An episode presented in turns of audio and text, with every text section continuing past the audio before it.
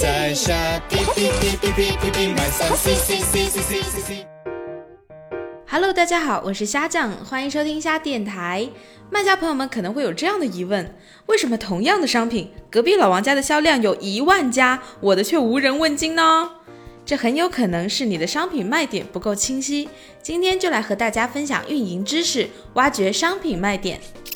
第一，挖掘自身产品的特色。最基础的卖点就是从商品自身属性出发，从颜色到款式，从效果到风格，再到优质的材料和各种参数，展现商品的内在优势。第二，挖掘别人家是怎么卖的。你需要研究垂直行业标杆店铺是怎么做的。具体的方法就是通过三方工具查看竞品引流的关键词，选择几个跟自己差不多的店铺和产品，统计至少一周时间，找出成交最多、转化率最高的词来作为卖点。第三，挖掘热搜词。热搜词体现的是市场选择，也就是时下最流行的东西。除了通过社交平台关注潮流热点，还有其他各种工具，比如用 Google Trends 搜索你想了解的品类相关关键词，就可以看到目标市场在一定时间段内的流行趋势。还有我们常常提到的市场周报，也可以看到 Shopping 各站点的热搜词排行。第四，挖掘商品评价反馈。店铺或者商品的评价也是你挖掘卖点可以参考的一手资料。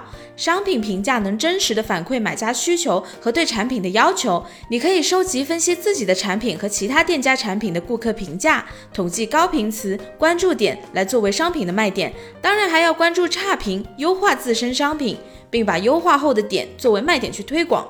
同时，可以从客服咨询中收集与买家的聊天记录，提取需求。例如，购买前买家的咨询量最大的，就能反映买家的需求和顾虑。买家向客服反馈的售后问题，也是我们优化产品卖点的重要信息来源。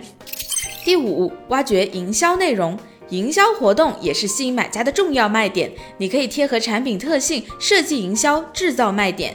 比如，配套产品做套装优惠，快消品做加购优惠。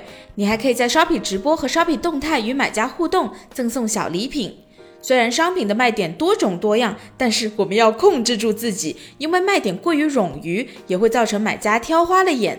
为了避免这种情况，你需要进行卖点分类，不同的卖点用不同的形式呈现，分别放在商品图、商品文案、商品描述、轮播图、店铺介绍等等各种不同的位置。